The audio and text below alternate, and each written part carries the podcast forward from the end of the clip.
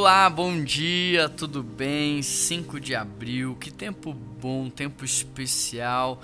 Logo, logo tá chegando a Páscoa e a gente está preparando algo maravilhoso, extraordinário para sua família.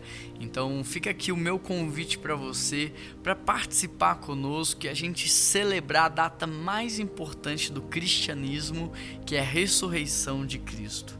O texto de hoje é em Efésios, capítulo 6, verso 1. O texto diz assim: Filhos, obedeçam aos seus pais, pois isso é justo. Aqui não diz se os pais são bons ou não. Aqui diz que os filhos têm que obedecer, independente se os pais são bons ou não. E o texto continua: honra teu pai e tua mãe, pois esse é o primeiro mandamento com promessa. O texto está dizendo: honra teu pai e tua mãe, independente de quem eles são, porque esse é o primeiro mandamento com promessa para que tudo te ocorra bem e tenha vida longa na terra. A vida longa na terra não é só de tempo, mas também de qualidade, de intensidade. Há promessas na Bíblia que são incondicionais, elas independem de nós. Mas há promessas na Bíblia que são condicionais, elas dependem de algo e essa é uma promessa condicional. E você pode observar de maneira muito clara na vida de filhos que honram e na vida de filhos que desonram. Os filhos que honram seus pais, de fato, nós percebemos que eles têm uma vida diferenciada.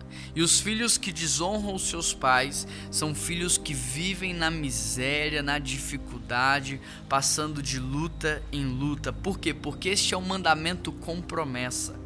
Não importa quem seu pai é, não importa quem sua mãe é, importa quem você é. E se você é filho de Deus, você deve sim obediência e honra aos seus pais. Você só está livre de obedecê-los quando aquilo que ele pedir for contrário à palavra de Deus. Fora isso, você deve submissão, obediência e honra. E o que é honra? Honra é respeito é cuidado, é você destacar, é você valorizar, é você expressar amor.